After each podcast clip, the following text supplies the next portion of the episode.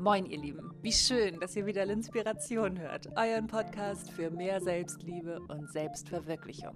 Mein Name ist Lynn McKenzie. Ich nehme euch jede Woche mit in meine bunte und sehr selbstbestimmte Welt. Ich habe mich vor zehn Jahren mit Anfang 20 selbstständig gemacht, war Radiomoderatorin und Synchronsprecherin, Redakteurin, Texterin, Reporterin, Kellnerin, Beraterin und Autorin. Und dann bin ich ein Jahr lang alleine um die Welt gereist und habe mich, ohne es zu wollen, so auf die Reise zu mir selbst begeben. Ich weiß, wie es ist, sich zu verbiegen, sich verloren zu fühlen und sich als nicht genug zu empfinden. Und deswegen weiß ich auch, wie absolut wertvoll es ist, sich zu lieben, Kante zu zeigen und sich selbst zu verwirklichen. Ich glaube daran, dass wir der Captain unseres Lebens sind. Wir können die Umstände nicht verändern, aber wir können immer, immer, immer an unserem Mindset arbeiten. Und genau darüber spreche ich in L'Inspiration.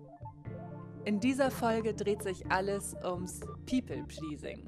Ein Thema, mit dem ich jahrelang unbewusst zu tun hatte, nämlich der Tatsache, dass ich immer dachte, ich darf nicht anecken, ich muss allen gefallen, ich muss immer nach der äh, Pfeife anderer Leute tanzen, bis ich irgendwann gemerkt habe, hey, das muss ich ja gar nicht. Ich darf ja anecken, ich darf Kante zeigen und ich darf meinen ganz eigenen Weg gehen. Und zwar in jeder Beziehung, beruflich und privat.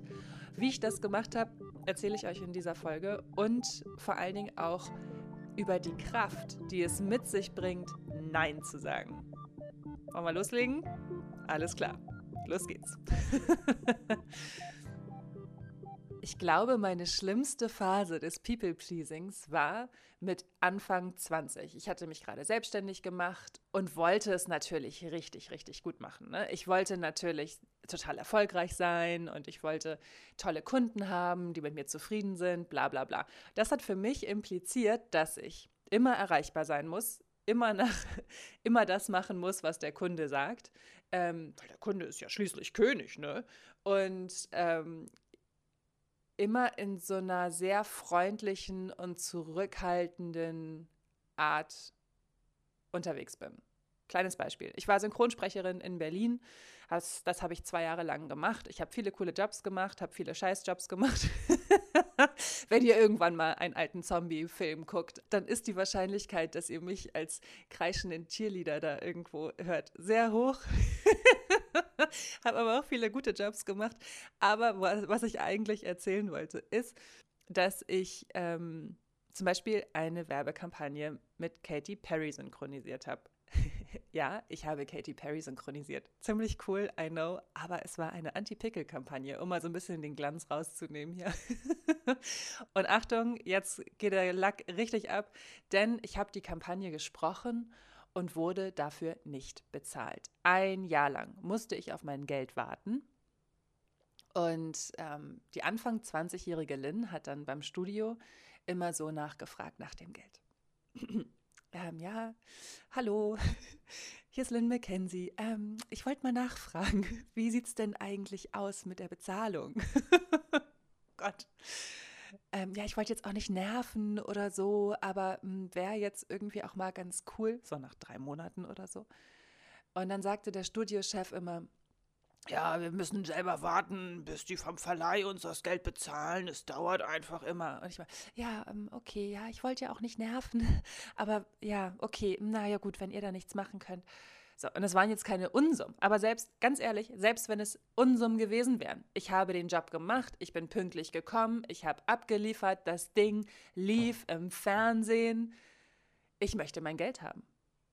Ende der Story. Ich gehe auch nicht einkaufen und sage zum Verkäufer, ja, also folgendes. Mein Studio kann mich gerade nicht bezahlen. Also ich würde vielleicht in einem Jahr wiederkommen und die mich dann bezahlen. Geht das? Geht eben nicht. Und genau das habe ich damals noch nicht verstanden, mit Anfang 20. Tatsache war, ich habe ein Jahr lang, wie gesagt, ein Jahr lang auf dieses Geld gewartet und es waren unter 1000 Euro. Ich habe keine Ahnung mehr, wie viel Geld es war. Es war auf jeden Fall ähm, jetzt, ja, ich denke jetzt auch auch scheißegal, selbst wenn es 50.000 Euro gewesen wären. Wenn du jemanden einkaufst für seine Leistung, dann musst du ihn bezahlen, ansonsten kauf ihn halt nicht ein. Gut, ihr merkt schon, das Thema ist sehr aufwühlend für mich. Also da muss ich wirklich sagen, da, da hat die kleine Lynn wirklich sehr, sehr, also da, ich hatte so viel zu lernen, was dieses Thema angeht. Und es ging so weiter. Ich kam aus Berlin zurück nach Hamburg und war dann ja erstmal so festfrei angestellt und dann habe ich mich irgendwann wieder komplett selbstständig gemacht. Egal. In dieser Phase war es auch so, dass ich immer dachte, bloß keine Kante zeigen, bloß nicht anecken, bloß nicht auffallen. Und ich hatte so meine rebellischen Momente, als ich angefangen habe, mich tätowieren zu lassen, zum Beispiel mit 25, hatte ich irgendwie so einen klitzekleinen Anker auf dem Arm und meine Chefin von dem damaligen Studio, wo ich gearbeitet habe als Reporterin, naja, also der war auf jeden Fall so, dass sie sagte, ich soll mir eine Jacke anziehen, wenn ich rausgehe und äh, Umfragen mache oder Interviews mache. Und ich dachte so, okay, es sind 30 Grad, das sieht das nicht komischer aus, wenn ich eine Strickjacke anhabe, als äh, wenn ich jetzt einfach so rausgehen würde. Und ähm, da hat sie sehr drauf beharrt. Und ich meine, ich hatte jetzt mir keinen Penis auf den Unterarm tätowieren lassen, sondern einen fucking Anker mit einer Schleife. Also äh, wirklich total harmloses Motiv. und die war, nein, die wollte absolut nicht, dass ich so rausgehe. Und ähm, was habe ich gemacht? Ich habe es natürlich, ich habe natürlich gesagt, ja, okay, ich ziehe eine Strickjacke an, habe mich zu Tode geschwitzt. Ich erinnere mich immer noch genau daran, wie ich in dieser Strickjacke rausgegangen bin, bei 30 Grad. Also ganz ehrlich. Und ähm, dann kam aber kam aber der rebellische Moment, wo ich dachte, naja gut, wenn ich jetzt den, den kleinen Anker covern muss, dann kann ich mir auch gleich den ganzen Arm zuknallen. Und dann bin ich, bin ich wieder zur Tätowiererin gegangen und habe mir irgendwie echt so ein, auch die Verlängerung, so, so ein Tau mit Kirschblüten und Schmetterlingen tätowieren lassen. Ja, das war dann, das war so der kleine rebellische Moment, aber der, der wurde dann auch sofort wieder im Keim erstickt und ähm, zwar dadurch, oh mein Gott, das jetzt zu erzählen. Naja gut, also ich hatte damals einen Freund, von dem habe ich euch auch schon mehrmals erzählt. Ne? Ich dachte, in den war ich überhaupt nicht verliebt. Ich war mit dem zusammen, weil ich so versucht habe. Ich habe so versucht, in diesem Job nicht anzuecken und zu gefallen und irgendwie ein durchschnittliches, gesellschaftliches Leben zu leben. Also war ich mit diesem Typen zusammen und der fand Tattoos scheiße. Und was habe ich gemacht? Oh mein Gott. Ich habe aufgehört, mich tätowieren zu lassen. Was eigentlich auch jetzt im Nachhinein betrachtet ganz gut war, denn ich habe erst Jahre später die richtig geilen Tätowierer kennengelernt. Und deswegen, naja gut. Aber trotzdem, es geht ums Prinzip. Dann bin ich von diesem Studiojob weggegangen, habe mich wieder selbstständig gemacht. Und damals war das so, dass ich immer dachte, ich muss immer erreichbar sein. Wenn der Kunde sagt, nee, du bist zu teuer, dann muss ich schön in die Knie gehen und sagen, oh, wie konnte ich nur die Preise erhöhen? Es tut mir leid. Und äh, musste mich da schön anpassen. Und ähm, ja, war dann auch immer erreichbar. Ich bin nie weggefahren. ist so lustig, wenn man das jetzt hört, ne? aber das war 2014. Ich bin nie weggefahren. Ich habe mit der Reiserei erst 2016 angefangen. Vorher war ich nie weg. Da war ich mal zwei Wochen im Urlaub oder was. Aber das war auch nur einmal. Also ich war wirklich nie weg. Ähm, naja, auf jeden Fall war, war es dann halt irgendwie so, dass ich, erinnere das auch noch, eine Kundin rief mich an, total wütend über irgendeine Rechnung, die ich gestellt hatte, wo ich die Preise vorher mit ihr ausgemacht habe. Naja, egal. Und ähm, die war dann so, dass sie sagte, naja, also wenn du das zu dem Preis machst, dann buchen wir dich halt nicht mehr. Und also was ich da alles schon erlebt habe, ne, das war wirklich, ähm, ja, das war, das, war, das war so krass. Und dann hat sie gesagt, ja, dann buchen wir halt jemand anders. Und da hätte ich eigentlich mal sagen müssen, alles klar, dann mach das mal, auf Wiedersehen. Oder wir verhandeln jetzt mal ordentlich und zwar so, dass wir beide zufrieden sind. Und nicht nur, dass ich die ganze Zeit wie so ein kleines Würmchen unterm Zeigefinger platt gemacht werde. Nur um bloß nicht anzuecken. Diese Form des Kantezeigens habe ich über die letzten fünf Jahre gelernt. Dass ich meinen Wert kenne und für mich einstehe und mir nicht mehr alles gefallen lasse, nur um nicht mehr anzuecken.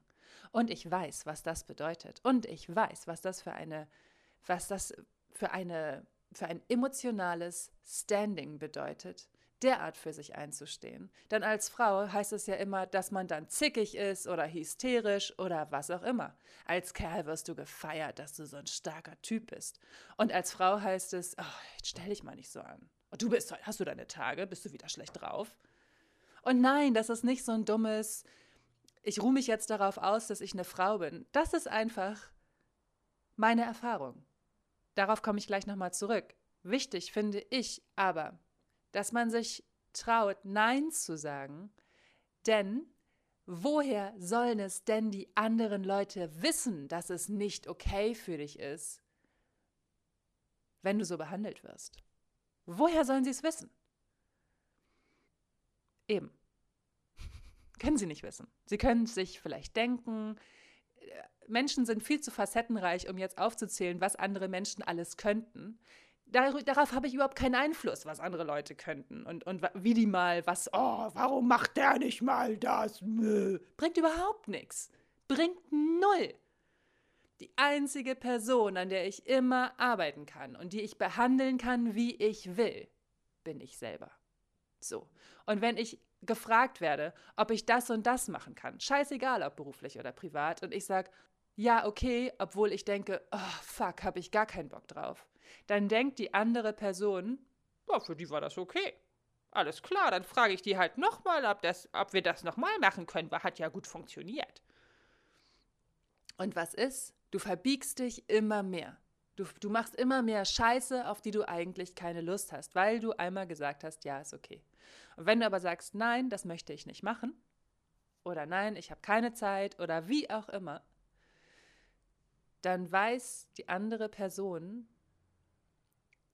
wie es bei dir aussieht. Sie kann damit arbeiten und kann jemand anderen fragen. Ich liebe klare Ansagen. Klare Ansagen sind so wichtig.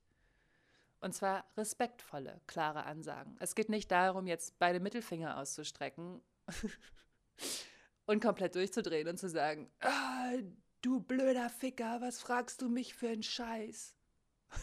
was bildest du dir ein? Sondern einfach respektvoll zu sagen, nein, möchte ich nicht machen, je nachdem, wer es ist, die Gründe aufzeigen, warum es nicht geht, warum man das nicht machen möchte. Es ist sehr, sehr wichtig, für sich einzustehen und Nein zu sagen. Weil ich glaube, auch gerade so in Diskussionen und auch hier, vollkommen egal, ob beruflich oder privat. Woher soll die andere Person wissen, dass sie irgendwas damit in dir triggert oder dass du dich damit unwohl fühlst, wie diese Person dich behandelt oder was sie zu dir sagt? Ich hatte das zum Beispiel neulich, da habe ich äh, mit einer Freundin darüber gesprochen, dass sie Probleme bei der Arbeit hat und hat über diese eine Kollegin erzählt, die irgendwie immer nervt und immer doof ist und sich immer alle Sonderrechte rausnimmt und immer, ach, keine Ahnung, also so richtig nervig. Und dann habe ich gesagt, ja, Digga, hast du mal mit ihr darüber gesprochen? Ja, nee, es gab irgendwie bisher noch nicht so einen richtig guten Zeitpunkt, das zu tun.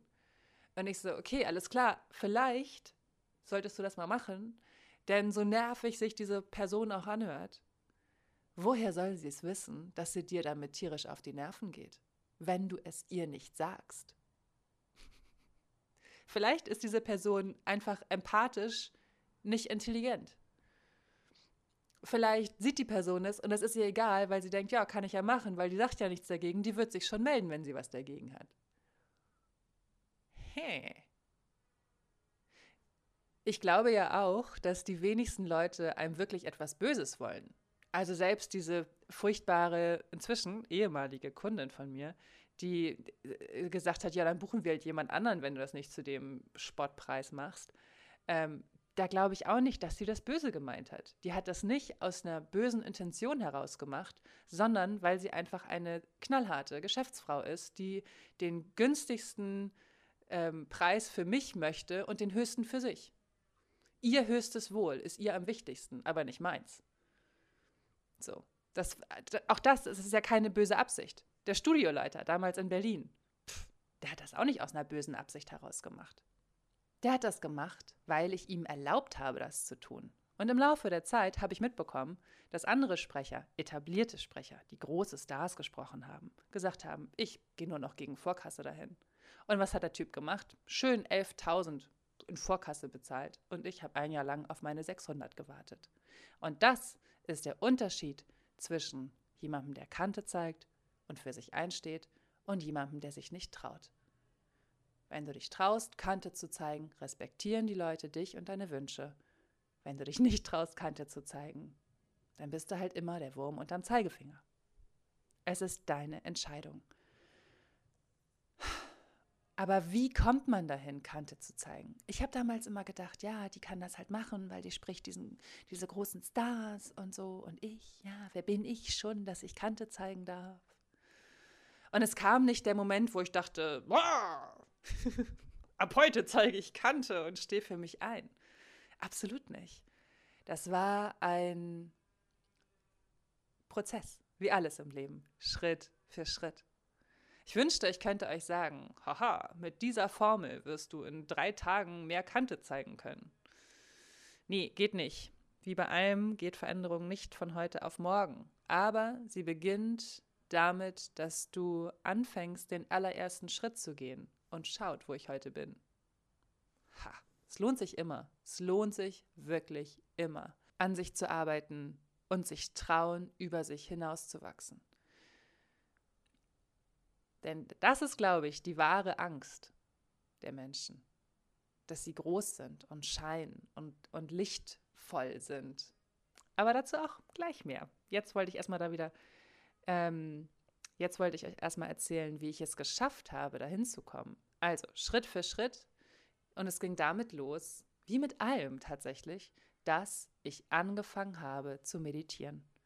Denn durch die Meditation und durch die damit verbundene Arbeit an mir selbst und an meinem Mindset habe ich angefangen, mich selbst anzunehmen und mich selbst zu lieben.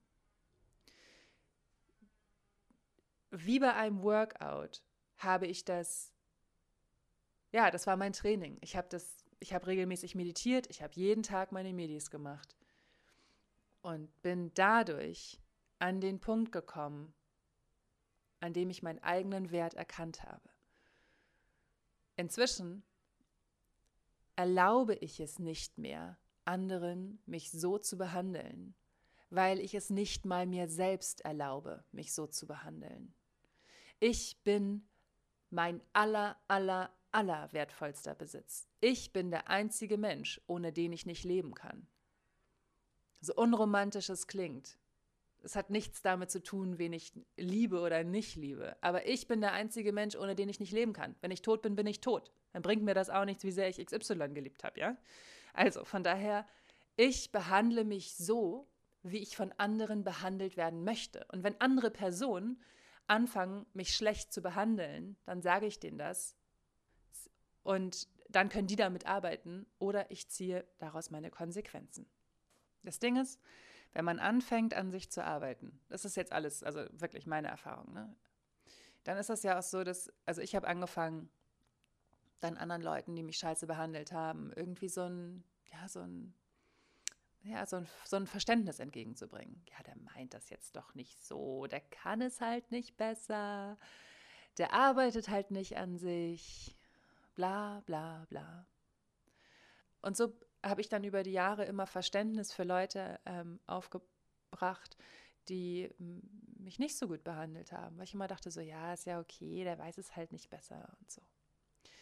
Inzwischen bin ich aber so, dass ich denke, naja, wenn ich an mir arbeiten kann, dann können das auch andere und das erwarte ich einfach von den Leuten, die in meinem Umfeld sind. Ich erwarte einen respektvollen Umgang und ich erwarte vor allen Dingen, dass sie mich annehmen, so wie ich bin. Ich bin liebenswert, auch als starke Frau, die für sich einsteht. Und ich glaube, dass das das Problem ist, gerade für viele Männer, weil sie nicht mehr im Jahre 2019 die ja, Spezies sind, die diese starke Rolle per se innehalten, sondern dass wir Frauen uns trauen, unsere wahre Stärke und Größe zu leben. Und dadurch fühlen sich einfach viele Männer bedroht. Weil ich sagen kann, ich bin keine Bedrohung für die Männer. Es interessiert mich überhaupt nicht. Ich möchte einfach mein schönstes Licht leben. In Liebe und Leichtigkeit und mit sehr viel Respekt. Aber diesen Respekt, den erwarte ich halt auch von anderen. Und in meinem Leben möchte ich nur noch mit Menschen zu tun haben, die mich respektvoll behandeln und die mich annehmen, genau so wie ich bin. Sich beruflich von den Menschen loszulösen, die einen schlecht behandelt haben oder die einen ewig runtergemacht haben, damit sie halt den günstigsten Preis bekommen. Keine Ahnung, scheißegal warum Sich von denen zu lösen, ist so eine Sache. Aber was ist, wenn du im privaten Umfeld so eine Person hast? In deiner Familie? Wie schwierig ist das? Und wie viele Leute kenne ich, bei denen das so ist? Und die Frage ist immer, wenn man Menschen in seiner Familie hat, die sagen, ich liebe dich, ich liebe dich so sehr, du bist Familie, bla bla bla, sollte dann nicht genau diese Person dich dafür lieben, dass du stark bist, dass du unabhängig bist, dass du es geschafft hast, deinen eigenen Weg zu gehen und dich zu behaupten? Sollte, sollte, solltest du nicht auch gerade dann liebenswert sein, wenn du dich traust, dich zu leben und nicht nur dann, wenn du schwach bist und nicht weiter weißt und das arme Frauchen bist, was ja die Hilfe braucht von dem Mann? Dieses Thema macht mich so traurig. Es macht mich so traurig. Ich habe damit selbst zu tun und ich ähm, habe für mich nach eineinhalb Jahren Gesprächen und immer wieder damit verbundenen, ja, ich stand teilweise im Bus, bin nach Hause gefahren und habe echt geweint. Im Bus was für ein erniedrigendes Gefühl es ist, zur Rush-Hour im Bus zu stehen, nach Hause zu fahren und zu weinen, weil man so verletzt ist und weil man nicht mehr anders kann. Wenn man das eineinhalb Jahre lang gemacht hat, dann ist irgendwann der Punkt gekommen, für mich inzwischen, wo ich sage, okay, okay, du willst dich nicht verändern, du willst dich nicht weiterentwickeln, du willst in dieser Rolle bleiben. Deine Rolle ist hier festgefahren. Das ist anscheinend das Ende deiner, deiner Rolle. Alles klar. Aber ich werde mich davon nicht mehr einschränken lassen. Wenn du so sein möchtest, dann sei so. Ich suche nicht mehr das Gespräch mit dir. Ich lasse mir nicht mehr so von dir wehtun. Ich gehe weiter. Ich gehe weiter meinen Weg. Und ich möchte auch weiterhin, dass du in meinem Leben bist. Aber ich werde den Kontakt extrem verändern, um mich selbst zu beschützen. Und dass das nicht leicht ist, das werden alle verstehen können, die ihre Familie lieben. Ja, es ist ein hartes Thema. Es ist in dem Bereich ist irgendwann dieses ja, er meint es doch nicht so, stell dich doch nicht so an, er liebt dich doch und denk doch mal, was er für dich gemacht hat und wie er dir da entgegengekommen ist und wie er dich unterstützt hat und so. Ja, dafür bin ich auch mehr als dankbar. Aber all das, all die Unterstützung gibt ihm nicht das Recht, mich so zu behandeln. Die einzige Person, die du behandeln kannst, wie du willst, bist du selber. Punkt.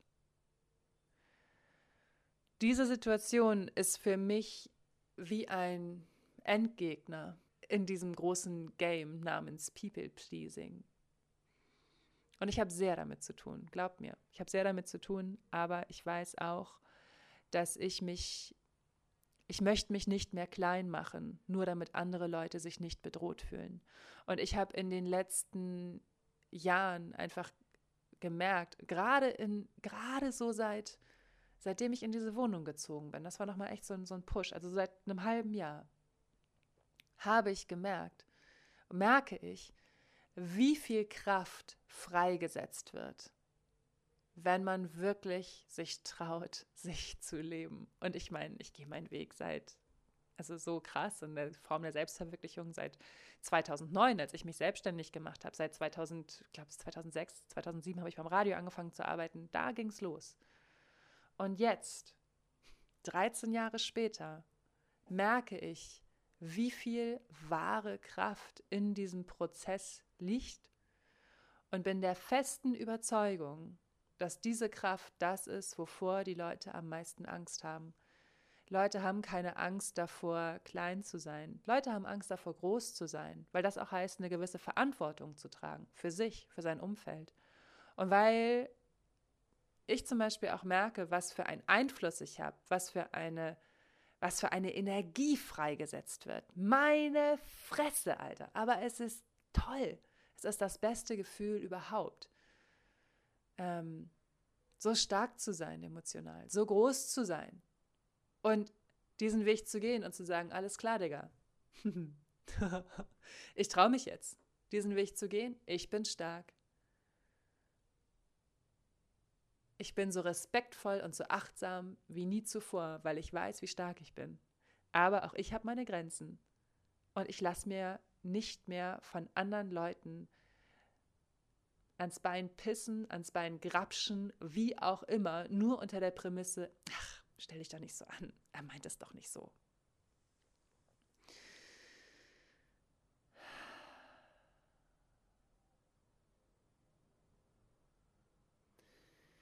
Das ist für mich bildlich gesprochen so, als wenn ich irgendwo unterwegs bin, scheißegal wo, und mir irgend so ein widerlicher Typ immer ans Bein grapscht. Immer. Immer wieder. Na du. Von mir ist auch ein geiler Typ. Äh, scheißegal, irgendein blöder Typ, auf den ich keinen Bock habe, ja? Grapscht mich immer wieder an. Und ich sage jedes Mal, ich möchte das nicht. Ich möchte das nicht, nimm bitte deine Hand weg. Ich möchte das nicht. Und dann wenn du richtig laut wirst und die Hand wegmachst und sagst, Schluss jetzt, ich möchte das nicht, ah, dann, dann bist du die Zicke. Ach, du stellst dich aber auch an. Und mein Lieblingsspruch, oh, hast du deine Tage? Jetzt komm mir nicht auf diese Schiene, dass ihr Frauen es so schwer habt. Oh Gott. Das war ganz geil. Ich hatte das, ich hatte das letztes Jahr bei einem Job, dass, dass ich so ausgerastet bin äh, einfach gesagt habe, okay, wir müssen jetzt reden, wir müssen jetzt alle im Team reden. Und ähm, da dann auch aufkam, also ich habe dann auch gesagt, wenn ich ein Mann wäre, ihr würdet mich ganz anders behandeln, ihr würdet mich ganz anders, ihr würdet mich viel ernster nehmen. Und das schon zu sagen, ne, das, ist auch, das zeigt auch schon eine gewisse Verzweiflung, war vielleicht auch nicht ganz so klug von mir. Aber das Geile war, sagte ein Typ, oh, jetzt komm doch nicht so auf die Schiene, nenn doch mal ein Beispiel. Ah, und ich so, okay, alles klar, du willst ein Beispiel. Am ersten Abend sagt Person XY aus dem Team zu mir, ja, du siehst richtig, richtig hübsch aus auf dem Bild. Oh, du bist aber auch richtig hübsch. Und wenn du einen Freund nicht hättest, dann würde ich dich definitiv auch so richtig anbaggern. What the fuck, Alter? Das hätte er zu einem Mann nicht gesagt. Und sowas sagt man auch nicht. Und es ist auch scheißegal, ob ich einen Freund habe oder nicht. Äh, äh, äh, ich möchte nicht so behandelt werden. Es reicht. Und damals war, ich, damals war ich noch so auf dem Weg dahin. Und als ich das gesagt habe, ne, und ich weiß, dass er das, ich weiß, dass diese Person das so eklig gesagt hat, ne, und diese Person ist wirklich nicht attraktiv, ne. Also davon mal ganz abgesehen, so auch dieses, wer sagt dir denn, dass ich es geil finden würde, wenn du mich anbaggern würdest, was du im Übrigen gerade tust? Und hey, nur mal so als kleinen Reminder, du hast auch eine Alte zu Hause sitzen. So, und ich finde das bestimmt auch richtig geil, dass du hier an mir rumbaggerst oder was. Nee, aber er baggert ja gar nicht. Mm -mm, nein. Stell dich nicht so an. Hast du deine Tage oder was? Oh, fuck you, ey. Ich bin es so satt, echt. Ich bin es so satt, weil ich damit seit so vielen Jahren zu tun habe und mit Anfang 20 mich nie gewehrt habe und immer dachte, na, ja, hihihi, hahaha, huhuhu, mache ich mit. Und innerlich dachte so, was geht hier eigentlich ab? Muss ich mir das gefallen lassen? Komm, der meint das doch nicht so. Natürlich meint er es so. Und zwar genauso. Und wenn er es nicht so meint, dann soll er sich gefälligst anders ausdrücken. End of story. Also ehrlich. Und dann, nach dieser, als ich das gesagt habe, ja, dann sind die Boys, aber da konnte man richtig sehen, wie bei denen so langsam die Mauer der Vorurteile vor ihrem inneren Auge zusammengebrochen ist und die Erkenntnis in ihre Fressen kam. Ups. Ja, ja, das war ein schöner Moment der Genugtuung. Das kann ich euch sagen. Weil ich an dem Abend natürlich auch gesagt habe, so, ey, okay, du musst mich nicht anbaggern. Danke, kein Interesse. Und das versucht habe, höflich abzuwiegeln. Aber als dann dieser Spruch kam, ja, wo nehmen wir dich denn nicht ernst? Wo würden wir dich denn anders behandeln als ein Mann? Da habe ich gedacht, alles klar, Digga. Du willst es wissen? Here I come. Ich hätte es sonst nicht gesagt, wahrscheinlich. Hätte ich mich gar nicht getraut. Dann ist auch wieder so das Ding, ne? Hätte ich mich gar nicht getraut. Warum nicht? Jemand behandelt dich scheiße, baggert dich total widerlich besoffen an und du traust dich nicht, das zu sagen, um ihm nicht zu nahe zu treten? Wie nah tritt er dir denn in der Situation? Wie viele fucking Grenzen überschreitet er genau in diesem Moment? Genau das Gleiche, beruflich, mit Kunden. Habe ich gerade auch äh, wieder mit einer Freundin ausdiskutiert, das Thema. Hatte ich selber wirklich, wie ich euch erzählt, jahrelang zu tun, dass du Absprachen triffst mit dem Kunden, schriftlich, und der Kunde die ganze Zeit diese Grenzen durchbricht, immer wieder versucht, seine Scheiße durchzudrücken weil du ja eine Frau bist und dann noch irgendwie selbstständig im Online-Business arbeitest, kann man ja auch nicht so ernst nehmen. Ne? Und, und du dann denkst, bin ich jetzt eigentlich zickig, weil ich die ganze Zeit darauf beharre, wie wir es eigentlich abgesprochen haben? Und dann so der Moment der Erkenntnis kommt. Alter, du bist nicht zickig. Du hältst dich an die Absprachen. Du bist professionell. Die andere Person benimmt sich unmöglich, unprofessionell, wie es nur geht. Das Wichtigste ist nur in solchen Situationen nicht zu sagen wie ich, ah, wenn ich ein Mann wäre, würdest du mich ganz anders behandeln. nein, nein, das lieber nicht sagen, sondern sachlich bleiben. Alle Emotionen, einmal am besten alle Emotionen rauslassen, offline für sich. Fluchen, heulen, scheißegal irgendjemanden anrufen, mit ihm darüber reden. Also wirklich, ladet eure Wut und die damit verbundenen Emotionen, so behandelt zu werden, irgendwo ab. Bei irgendjemandem. Und wenn ihr in den Park geht und schreit, scheißegal, ja? Aber diese Emotionen sind euer Ding. Die gehen den Kunden nichts an. Wie macht man es stattdessen? Viel, viel schlauer. Man beruft sich auf die abgesprochenen und am besten schriftlich festgehaltenen Vereinbarungen. Lieber XY, wie in der Mail vom so und so vielten beschrieben, haben wir besprochen, dass wir das so und so machen. Ich bitte dich, dich daran zu halten. Wenn du weitere Zusatzleistungen haben möchtest, kann ich dir die zu den und den Konditionen anbieten. Punkt. Und bam. Viel geiler als, oh, wenn ich ein Mann wäre, würdest du mich nicht so behandeln. Ja, es ging nicht anders letztes Jahr, glaub mir. Ich war so verzweifelt. Also, ähm, ja. Und was ich auch gut finde, ist auch privat so respektvoll wie möglich zu sein. Da kann man natürlich die Emotionen, oh, da ist das auch wirklich schwierig, die Emotionen außen vor zu lassen.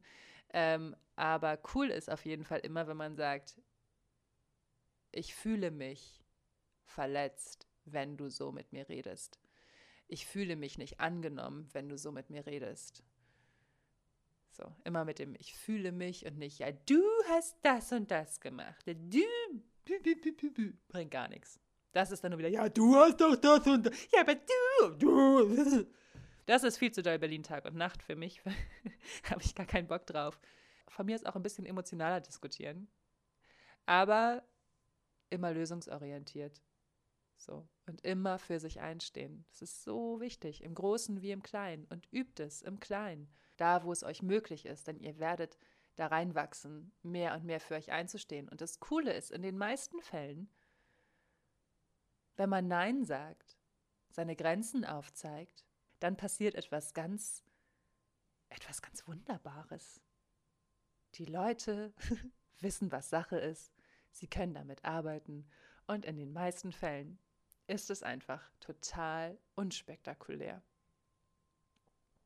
In den meisten Fällen, wenn du sagst, nein, ich möchte das nicht oder nein, ich kann nicht an dem und dem Tag, dann sagen die Leute, okay, dann mache ich was anderes oder dann frage ich jemand anderen oder wie auch immer. Aber wenn man anfängt, seine Grenzen aufzuzeigen, entsteht herrlich viel Platz im Kopf und auch viel Raum im Herzen für die Leute, die wirklich zu einem passen, die energetisch total zu einem passen. Immer so dieses, okay, ich muss jetzt noch mit zur Schwiegermutter, weil es gehört sich ja so und dabei behandelt sie mich die ganze Zeit total respektlos und benimmt sich total scheiße oder wie auch immer. Da muss man halt irgendwann an den Punkt kommen für sich, wo man sagt, okay, möchte ich das? Also eine Entscheidung treffen und dazu stehen, noch wichtiger. Entscheidung treffen und dazu stehen. Ich treffe die Entscheidung, Ich sehe diese Person, die mir immer wieder meine Energie zieht, die mich erniedrigt, die übergriffig ist emotional. Okay, ich sehe diese Person. Das ist meine Entscheidung. Wie gehe ich am besten mit dieser Person um, wenn ich dann da bin?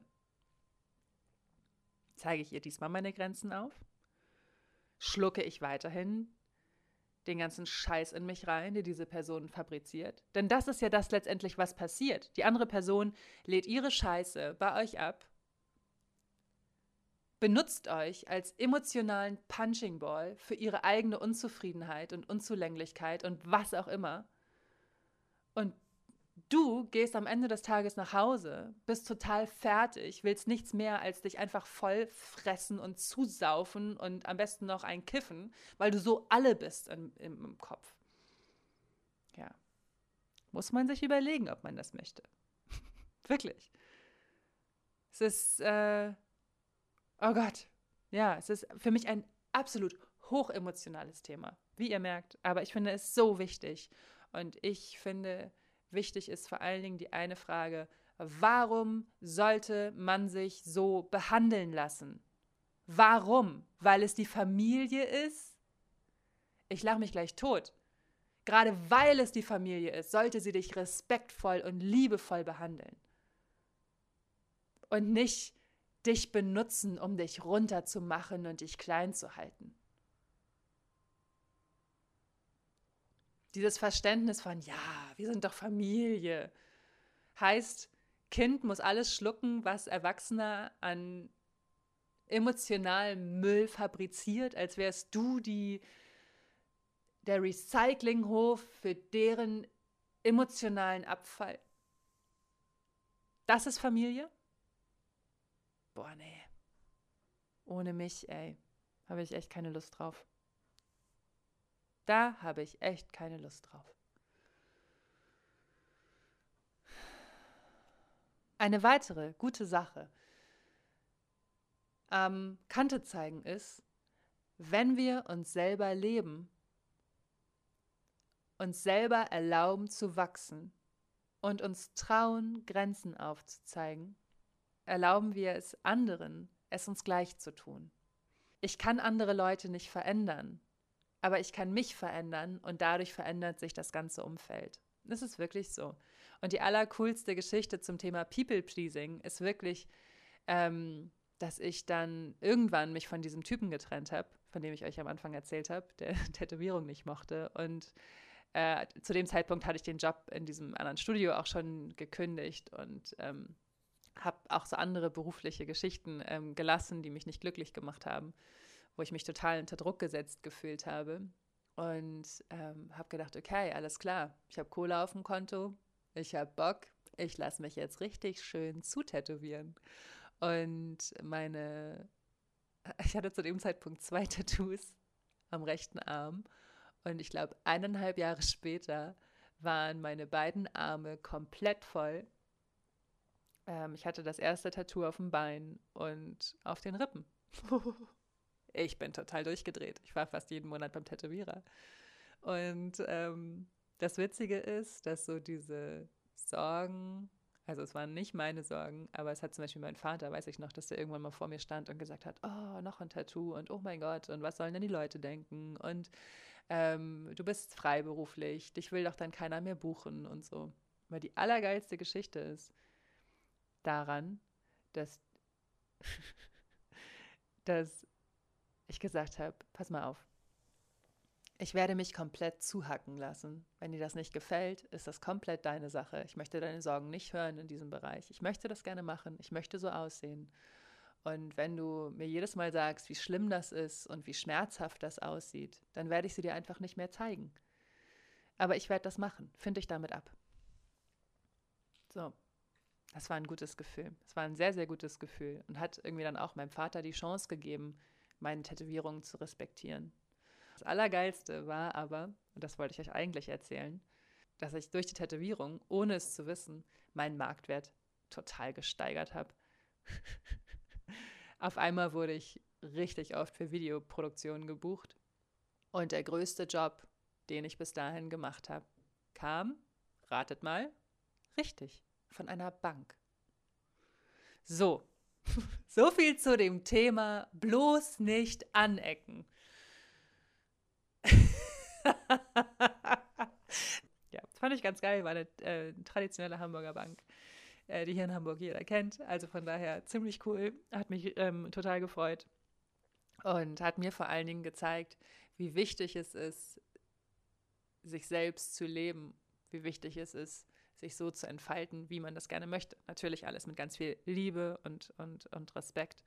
Ähm, genau, in diesem Bereich sollte man sich entfalten und nicht in dem Bereich der Angst. Und es geht beim People-Pleasing wie bei allem anderen immer wieder darum, dass man jeden Tag, egal wo man gerade ist, emotional, physisch, immer wieder aufs Neue eine Entscheidung treffen kann. Ich entscheide mich jeden Tag für die Liebe. Jeden Tag. Du hast jeden Tag die Möglichkeit, dich für die Liebe oder dich für die Angst zu entscheiden. Und ich entscheide mich jeden Tag für die Liebe. Auch wenn es an manchen Tagen einfacher wäre, seine Runden im Panikkarussell zu drehen, so ist es doch viel, viel einfacher, langfristig gesehen, sich zu trauen, an sich zu arbeiten, auch in die Bereiche zu gehen, die schmerzhaft sind, gerade in die Bereiche gehen, zu gehen, die schmerzhaft sind, damit man sie lösen kann. Und so dahin kommen, dass man ein Leben lebt, was für ein selbst total wertvoll ist. Ein Leben, in dem man die Kraft zulässt und das Licht zulässt und die Freude und die Leichtigkeit zulässt.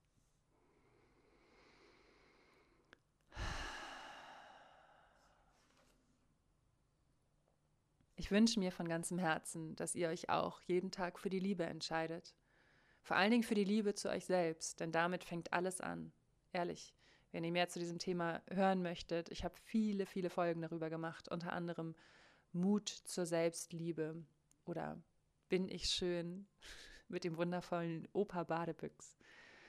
Oder auch die letzte Folge, Nackt vorm Kühlschrank, Emotional Eating.